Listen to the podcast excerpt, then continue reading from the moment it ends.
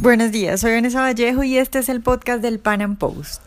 Se aproximan elecciones presidenciales en México y un nuevo agente ha entrado a la contienda, una nueva coalición, el Frente Amplio por México, que es una unión entre el PAN, el PRD y Movimiento Ciudadano.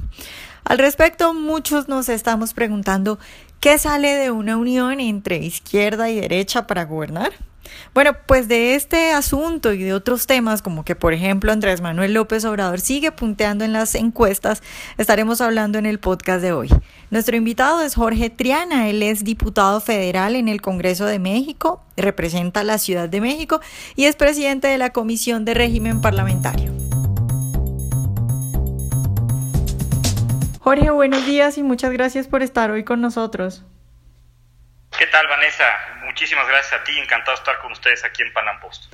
Jorge, pues nuestra idea hoy es hablar un poco de la situación económica, política de México, de las elecciones del 2018, pero pues antes, por supuesto, yo quiero preguntarte cómo va el país en su recuperación del terrible terremoto que sufrieron. Bueno, es una, una situación muy complicada la que estamos viviendo en este momento. Estamos hablando de que en estricto sentido es el sismo eh, más destructivo, en teoría, que hemos sufrido en el país.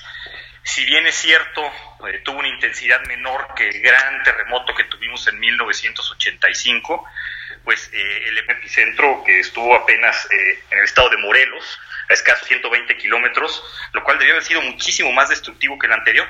Para que te des una idea, en 1985, con un epicentro de 700 kilómetros cuadrados, tuvimos eh, alrededor de 20 mil decesos, de mil muertos en la Ciudad de México. En este momento eh, alcanzamos escasamente los 300, lo cual quiere decir que estábamos preparados para un, un, sismo de esta magnitud. Pero lo importante es que esto está cambiando la visión de muchísimas cosas. Está cambiando eh, pues la vida cotidiana de las personas en la ciudad, la forma de convivencia, la forma también el modelo de, de convivencia, de, de, relación entre el Estado y la ciudadanía, entre el Estado y la gente. Vamos a tener eh, los que estamos en, eh, pues en la vida política que hacer un esfuerzo enorme para hacer un recorte al gasto del gobierno de aproximadamente el 60% del gasto corriente.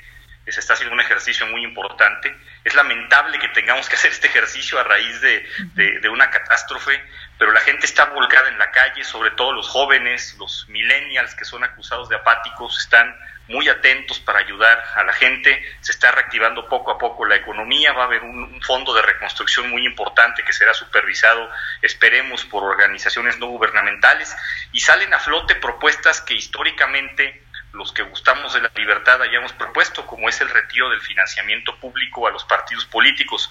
Entonces creo que todas las crisis son una oportunidad de crecimiento y así es como lo estamos viendo, Vanessa. En la tragedia estamos encontrando una oportunidad. Claro, bueno Jorge, pues ahora sí vamos a hablar un poco de política. Morena sigue punteando en las encuestas de intención de voto para las presidenciales del 2018. Estoy viendo acá una encuesta publicada por el Universal, es del mes pasado, digamos que es como la más reciente que encontré. Morena sale con un 23%, luego le sigue el PAN con un 20% y luego el PRI con un 16.5%. ¿Por qué AMLO sigue punteando? ¿Hay, ¿Hay que preocuparse por eso o tú crees que todavía falta mucho y hay que tomarse eso con calma? Te voy a dar datos bien interesantes y a los que nos tocó vivir la elección del año 2006, donde también fue candidato Andrés Manuel López Obrador, uh -huh. no se os olvida que a estas alturas, en el, vaya en el preludio de la campaña de la campaña presidencial era prácticamente invencible, era una, una opción de cambio clara para los ciudadanos, venía de gobernar la Ciudad de México, eh, muy bien evaluado, un populismo ramplón el que utilizó eh, regalando prebendas, subsidios, eh, etcétera, haciendo dependiente a los ciudadanos, eh, convirtiendo estos subsidios prácticamente en una ley.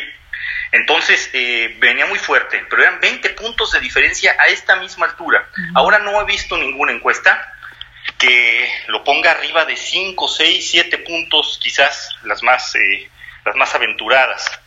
Yo creo que esto nos marca cuál es la tendencia. En aquella ocasión, en 2006, perdió por escaso margen, un punto porcentual la elección contra Felipe Calderón, pero perdió y perdió una ventaja por sus mismos errores, una, una ventaja muy amplia que tenía. Ahora la ventaja es menor y es natural. Eh, lleva, es una persona que lleva desde el año 2006 en campaña, si me apuras, desde que gobernó la Ciudad de México en el año 2017 años en campaña consecutivos. Es el personaje de los que suenan para, para suceder a Enrique Peña Nieto, el más conocido, a pesar de que tiene muchos eh, negativos en cuanto a imagen, pues ha hecho un esfuerzo por eh, irse corriendo hacia el centro, por lo menos discursivamente así lo ha intentado eh, déjame comentarte que todas las personas en México, eh, bueno, en, Latinoamérica y en la opinión pública, en la agenda pública, que afirman que Andrés Manuel López Obrador es eh, pues una, una reactivación del chavismo bolivariano, autoritario en México, yo difiero. él es un político apolillado, él es un político gestado en los años 70 cuando el PRI gobernaba con un populismo muy cercano, por ejemplo, al gobierno de Allende, eh, y al el propio de Fidel Castro, él está muy, muy cercano a esos gobiernos de manera muy nostálgica, entonces es un priista, ¿no? Él es, un priista incrustado en la izquierda mexicana, con los políticos más rancios alrededor, pero que también ha sabido aglutinar a la izquierda radical de México, ha sabido aglutinar a los que sí simpatizan con el régimen bolivariano, con el régimen de Maduro.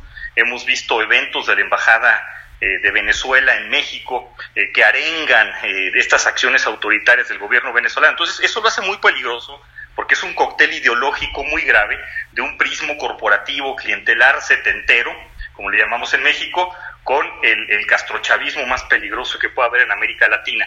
Creo que se le puede ganar, déjame actualizarte un poquito los datos, se está gestando una alianza inédita, muy importante en México, donde el PAN, el Partido Acción Nacional, mi partido, que es un partido de centro derecha, está haciendo una alianza con el PRD, el ex partido de López Obrador, es un partido de centro izquierda, y con otro partido de centro izquierda que se llama Movimiento Ciudadano.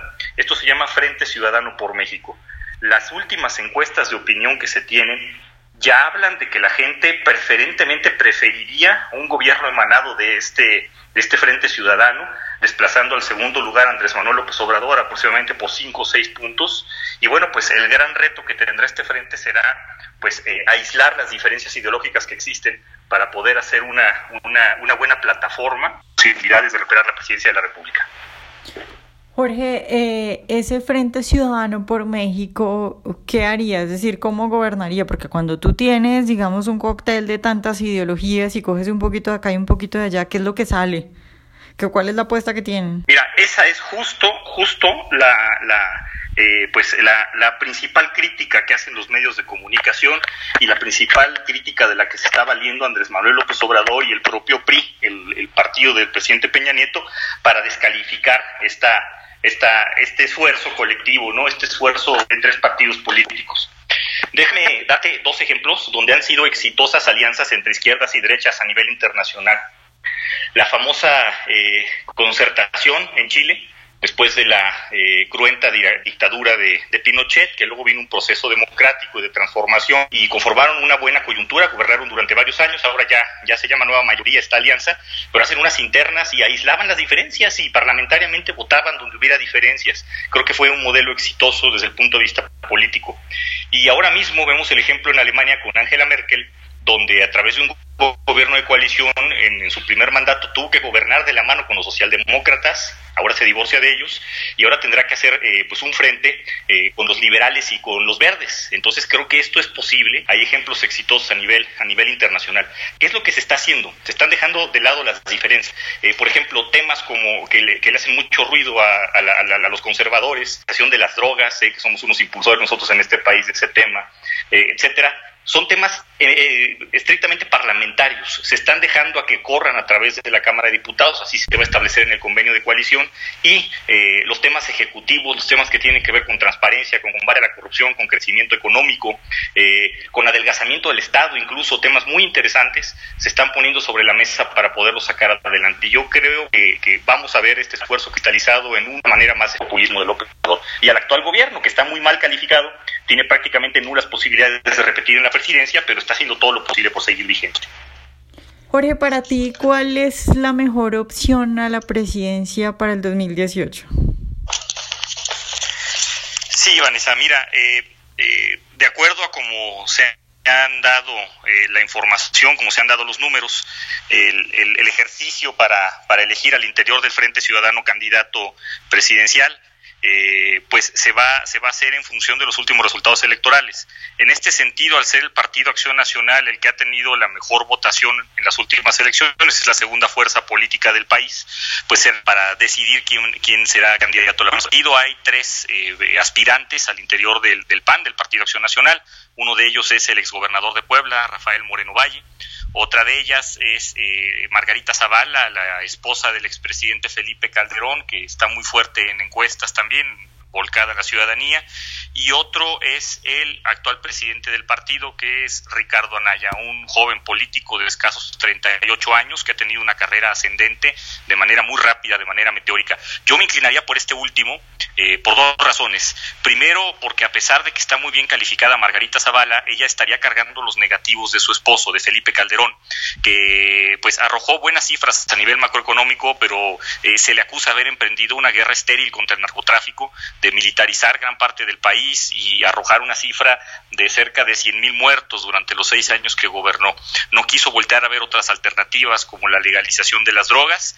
Eh, sin embargo, se le, los, sus, sus adversarios, tractores estarían, estarían atacando a Margarita a través de, estas cifras. Y Ricardo Naya es una persona que es pues eh, la que ha articulado este Frente Ciudadano, creo que puede tener las mejores posibilidades de hacerle frente al candidato del PRI, de Enrique Peña Nieto, que si bien es cierto está muy mal evaluado y con muy pocas posibilidades de repetir en la presidencia de la República, pues harán lo posible por hacerlo.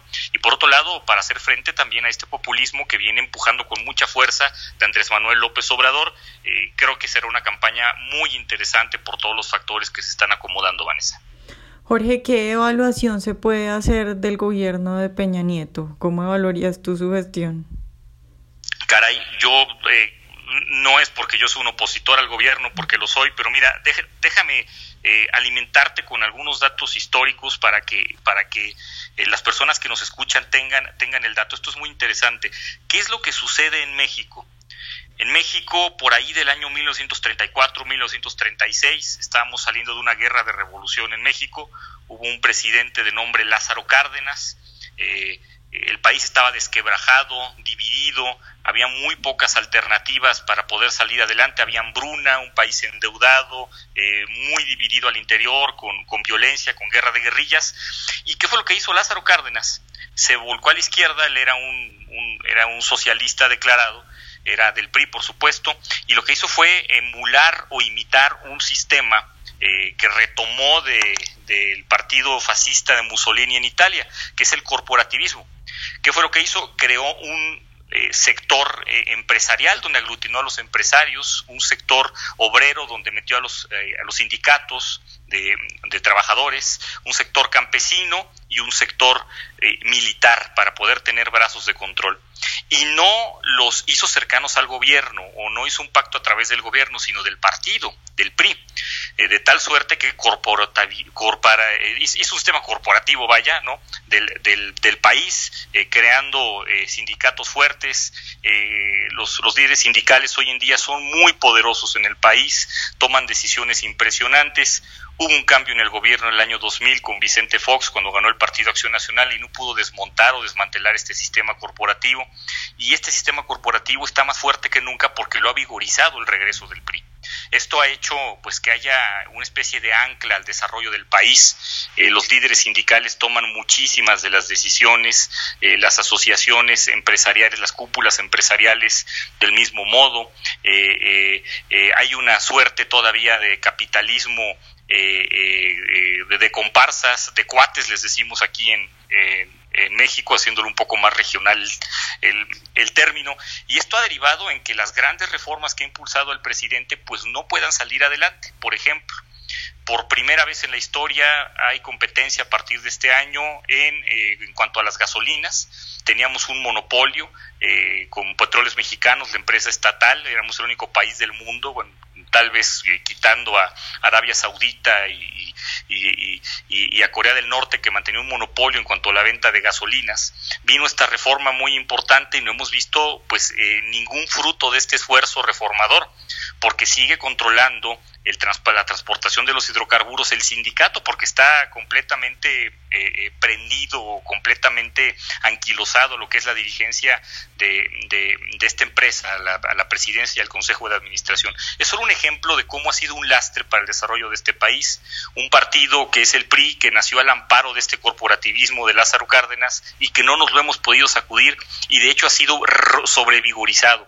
Los indicadores económicos son tristísimos, eh, tenemos un crecimiento económico paupérrimo a comparación de nuestros socios comerciales, estamos en un proceso de renegociación del Tratado de Libre Comercio con muchísimas desventajas en contra de la visión globalifóbica y proteccionista de Donald Trump, que, ve esto como un intento para recuperar un poco del mucho capital político que ha, que ha venido perdiendo. Tenemos eh, números en cuanto a Estado de Derecho y en cuanto a Procuración de Justicia muy pobres también, eh, uno, de uno de los países más inseguros, por ejemplo, para la profesión de los periodistas. Todo esto ha desangelado muchísimo, además de una situación de corrupción que nunca antes habíamos visto, escándalos de corrupción eh, multimillonarias, cifras escandalosas, y esto ha hecho que haya habido un desangelamiento muy importante por parte de la gente y de los inversionistas. Por lo tanto, no ha habido crecimiento, no ha habido eh, palanca de desarrollo, las cadenas productivas están rotas, más aún con este sismo, la gente está muy molesta con la clase política y sobre todo con el gobierno. Eh, la última encuesta de opinión que fue del periódico Reforma y que fue antes del sismo que tuvimos el día 19 de septiembre, le daba escasamente 12 puntos de aprobación al presidente Peña Nieto. Eh, al parecer esto lo pone en la lona con respecto a sus aspiraciones o del candidato que vaya a impulsar para las elecciones del 2018, pero la situación es muy triste, es un país que sigue secuestrado por las masas, por el colectivismo, por este corporativismo que nos ha hecho tanto daño y que ha enriquecido de manera injusta tantas familias de líderes sindicales y de, y de corporaciones campesinas, dejando de lado las libertades individuales, eh, Vanessa. Jorge, ¿cuál es la propuesta principal del Frente Ciudadano por México respecto a lo económico? Bueno, este, este es uno de los puntos que se tendrán que debatir. A pesar de que no se ha presentado... O sea, todavía no se tiene un, un proyecto, no se le ha presentado un proyecto a los mexicanos se presentó un proyecto parlamentario y estamos trabajando con esta alianza en la Cámara de Diputados. ¿Por qué no se ha presentado la plataforma como tal?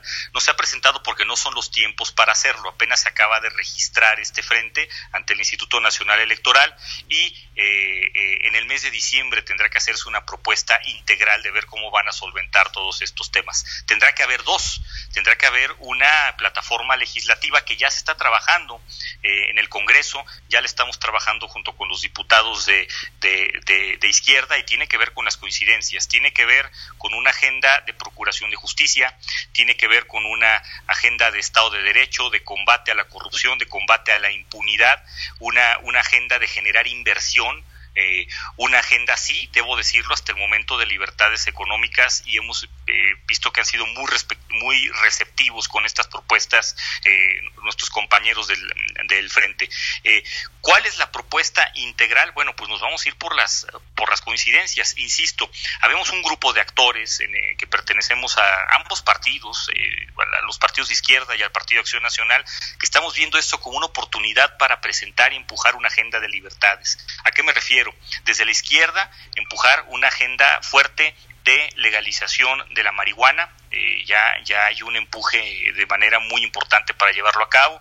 Desde el otro lado, de libertades económicas, de eh, adelgazamiento del Estado, de hacer más pequeño el gobierno, de eliminar los gastos suntuosos eh, del gobierno, la burocracia que tanto daño ha, nos ha hecho y sobre todo de desmontar este aparato corporativo que te mencionaba hace un momento. Creo que es una oportunidad histórica la que tenemos las personas que tenemos una agenda de libertades. Jorge, te voy a preguntar algo que, digamos, está pasando mucho en Colombia, porque tú me cuentas pues esto y, y, lo pongo en paralelo con lo que ocurre acá, y es que el partido que se supone que es de derecha, se ha corrido un poco y ha dicho, no, no somos de derecha, somos de centro derecha y estamos dispuestos a traer eh, otros de otros eh, sectores para que nos sumen votos. Y lo que se está viendo en el país y lo que evidentemente se debe estar viendo en México, porque eso, pues es una reacción normal, es que la gente que es de derecha y que tiene ciertos, eh, digamos, principios y ciertos ideales, dice, bueno, yo no voy a apoyar una, este tipo de coalición. Eh, qué tranquilidad se le puede dar a esa gente, ustedes están viendo esto, se ha evaluado si, si, si se gana más en, en este cóctel de ideas. Eh, aritméticamente, electoralmente, no hay para dónde hacerse. Eh, creo que resultamos todos, todos eh, ganadores. Las ventajas comparativas que ofrecen cada uno de los partidos en, sus agendas es muy importante y ha habido mucha recepción por parte de los militantes del partido. Lo que comentas es cierto, lo que comentas es cierto, pero con un componente muy distinto. este corporativismo y clientelismo y colectivismo del que te estoy hablando ha invadido todos los partidos políticos, incluyendo el partido de derecha o centro derecha tradicional o conservador, que es el Partido Acción Nacional. Entonces, eh, eh, bueno, esta es una oportunidad para romper con ese esquema, es una oportunidad para impulsar una agenda de libertades individuales que está, debo decirlo, abandonada dentro del partido. Habemos escasamente dos congresistas que tenemos una agenda de este tipo, el senador Francisco Burques, que tú conoces muy bien, ubicas muy bien, y, y, y, el caso mío, ¿no? Entonces, eh, creo que es la oportunidad para poder abrirlo, que vean que hay una, una oportunidad en esto para poner una agenda y transformar al partido desde adentro y retomar lo que aportan también de manera muy legítima los partidos de izquierda, que es su agenda de libertades sociales. Nosotros somos unos convencidos de que para ser liberal hay que ser liberales de cuerpo, de cuerpo entero, hay que ser liberales integrales, tenemos que escuchar todas las voces. Por ejemplo, nos estamos oponiendo a una ley de seguridad interior que lo que busca es normalizar la militarización del país eh, a raíz de la guerra que emprendió Felipe Calderón, se apoyaron las fuerzas policíacas eh, de manera muy, muy, eh, muy, muy importante con las fuerzas de seguridad a nivel militar, con la Marina, con la Armada de México, etcétera.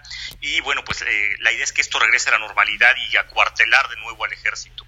Eh, sin embargo, el, gobierno quiere presentar esta ley y nos estamos oponiendo. Es decir, hay muchísimas coincidencias con los partidos de izquierda. No ha habido un problema al interior de, mi partido en este aspecto desde el punto de vista ideológico. Sí lo ha habido en los partidos de izquierda que se niegan a hacer una alianza con nosotros y ya muchos eh, tomaron su camino, se fueron los que se tenían que ir del PRD y se replegaron en el proyecto de López Obrador, en el proyecto de Morena. Vamos a esperar a ver qué, qué tanto merman la fuerza de este partido, pero hasta el momento ese no ha sido el problema. Lo vemos como una oportunidad y creo que difícilmente se nos va a presentar otra en un futuro cercano. Bueno, Jorge, pues sí, te deseo que, que, más bien ese tipo de ideas se vayan saliendo y que sean ustedes los libertarios jalonando hacia su lado. Eh, ya por último, para terminar, eh, quisiera preguntarte concretamente cuáles son las cosas fundamentales que tú crees que debe hacer el próximo gobierno en México. Uy, habría tantas. Y, mira, esta, esta, esta pregunta te la podría responder en dos vertientes. En, una vertiente, digamos, de lo políticamente correcto o de lo urgente o de lo inmediato o de lo que quiere la gente y lo que quiero yo como libertario. Te voy a responder primero la, la primera esfera. Creo que es indispensable terminar con la impunidad y terminar con la corrupción. Hace algún unos años tú preguntabas cuál era el principal problema de México y era la seguridad, porque teníamos una oleada de asesinatos ligadas al crimen organizado muy importantes. Actualmente tú le preguntas a la gente y así se refleja en encuestas de opinión y es el tema de la corrupción, de, ver cómo, de, ver cómo el presidente de la República tiene componendas con empresas constructoras y contratistas del gobierno, al margen del caso Overdrech, que es, que es otra cosa completamente distinta, también no tenemos problema aquí, pero desde antes ya existía este problema, una casa ostentosa de niveles de sultanes del Medio Oriente que tiene su familia, eh, riqueza inexplicable de parte de muchísimos miembros del gabinete y, muchísima gente sumida en la pobreza. Entonces, bueno, eso ha generado una, una, una percepción muy negativa del gobierno y hay que terminar con la corrupción porque de la corrupción estamos perdiendo muchísimo, muchísimo dinero eh, que, que, debería estar en los bolsillos de la gente, ¿no? Eh, es, es de, de verdad increíble y lamentable. Podría darte más datos durante toda la todo un día, pero bueno, no, no, no es el objetivo. Otro tema es el tema, por supuesto, de la seguridad, insisto, creo que hay que regresar eh, a, las Fuerzas Armadas a sus cuarteles. Ha sido un gobierno este muy cuestionado también por el espionaje a los civiles, porque se meten en la vida privada de las personas y bueno, creo que habría que, que corregir este tema. Y el tema económico es importantísimo. Tenemos que cerrar bien nuestra negociación del Tratado de Libre Comercio, tratar de perder lo menos posible, tratar de generar inversiones, está muy apagada nuestra inversión, nos estamos sobreendeudando, nuestra deuda pública con respecto al Producto Interno Bruto ha crecido muchísimo también en los últimos cinco años, habrá que mejorar esta situación. Eso es lo que quiere la gente, esa es la agenda inmediata, esa es la agenda que tenemos que promover y digamos serían las coincidencias en este frente que te comento. Lo que creo que habría que hacer eh, nosotros como, como liberales o como libertarios es de manera inmediata y prioritaria desmontar este aparato corporativo que desdeña las libertades individuales, que pisotea la dignidad de la persona humana y que nos ven como pueblo. Simplemente nuestra constitución dice que la soberanía de nuestra nación recae sobre algo llamado pueblo y no sobre las personas que habitan el país. A mí me parece que esto es reflejo de nuestro país, un país que nos ve como masas, porque al gobierno le conviene mucho más controlar eh, una sola masa que controlar a 120 millones de mexicanos en lo individual y en lo particular. Este sería lo más importante que tendríamos que llevar a cabo. Y bueno, de, aquí vienen ya desdoblándose muchísimas otras reformas que están pendientes que tendríamos que llevar a cabo. Hay que adelgazar la burocracia eh, gubernamental.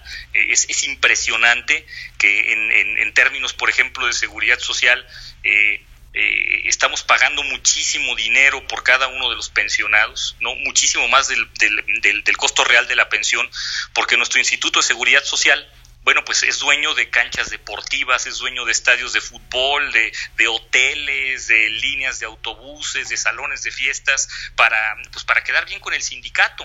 Insisto, este solo es un ejemplo de muchísimos que tendríamos que corregir, pero estamos hablando ya de una, una, una generación de reformas libertarias en las que los que tenemos esta agenda esperamos influir bastante el próximo año. Claro, bueno, Jorge, te, te, te, voy a dejar una frase, es que ahorita que tú hablas de, de paz, bueno, de que hay que eh, acabar con la corrupción y con el crimen y al otro lado hablas de la economía, hay una frase muy bonita eh, eh, que dice el nuevo nombre de la paz es desarrollo económico y pues evidentemente lo primero que hay que conseguir es desarrollo económico para luego lograr esas cosas. Bueno, Jorge, te agradezco muchísimo por la entrevista de hoy. Al contrario, Vanessa, yo quiero felicitarlos por el trabajo que están haciendo en Colombia.